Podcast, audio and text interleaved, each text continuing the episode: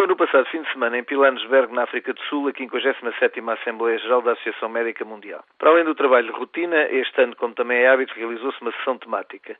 Durante um dia, vários convidados abordaram diversos aspectos do tema a saúde como investimento. Falaram médicos, economistas e responsáveis políticos, quer locais, quer de agências internacionais, como a Organização Mundial de Saúde. Todos os oradores convergiram quer na identificação de perspectivas de desenvolvimento e progresso económico ligados aos investimentos no setor da saúde, quer no contributo deste para o desenvolvimento global da economia. Para quem vai conhecendo esta área e estes debates de algum tempo, não deixa de ser gratificante ver agora defendido e comprovado o que há pouco mais não era que a tolerada ingenuidade dos médicos. Há uns anos era tónica que os indicadores de saúde, como a mortalidade perinatal e a esperança média de vida, resultavam muito mais do desenvolvimento económico em si mesmo que do progresso da ciência ou da ação dos médicos. Hoje, pelo contrário, começa a ser perceptível e demonstrável que a presença de um serviço de saúde universal, gratuito no momento da prestação, condiciona fortemente o desenvolvimento dos povos. Correlaciona-se com o aumento da produtividade global, com a estabilidade nos investimentos, com a disponibilidade e diferenciação dos recursos humanos, em suma, com os determinantes do desenvolvimento e da performance global da economia.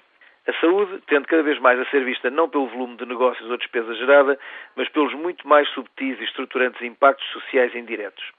Neste contexto, foi elucidativo ouvir um diretor de projeto da Organização Mundial de Saúde centrar a sua intervenção no como dirigir o investimento para os recursos humanos e quais os indicadores económicos expectáveis. Também foi de registar ouvir o representante da Suécia falar do objetivo de aumentar de 9,3% para 10% do PIB a despesa anual em saúde. Dado estamos a falar do enorme PIB per capita de uma das mais competitivas economias do mundo, foi interessante perceber que enquanto uns falam de saúde como gastos a conter, outros abordam-na como investimentos a potenciar. Aliás, não há partida que este mundo global não nos pregue. Fruto da instituição meritória que dá pelo nome de RTP Internacional, foi impossível, na altura, no mesmo dia em que decorreu a conferência, ver o Sr. Ministro da Saúde ser entrevistado por Judito Souza. Voltei a ouvir falar do déficit, da contenção de despesa por meios mecanismos financeiros, voltei a perceber que a saúde era uma ameaça à competitividade do país, pelo que havia que fazer sacrifícios, cortando aqui e acolá, taxando cirurgias e internamentos, enfim, lutando com vigor contra tais despesas desnecessárias.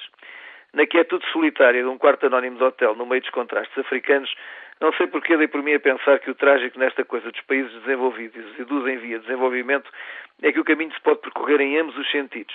Basta estar distraído ou ter preguiça de ler os sinais.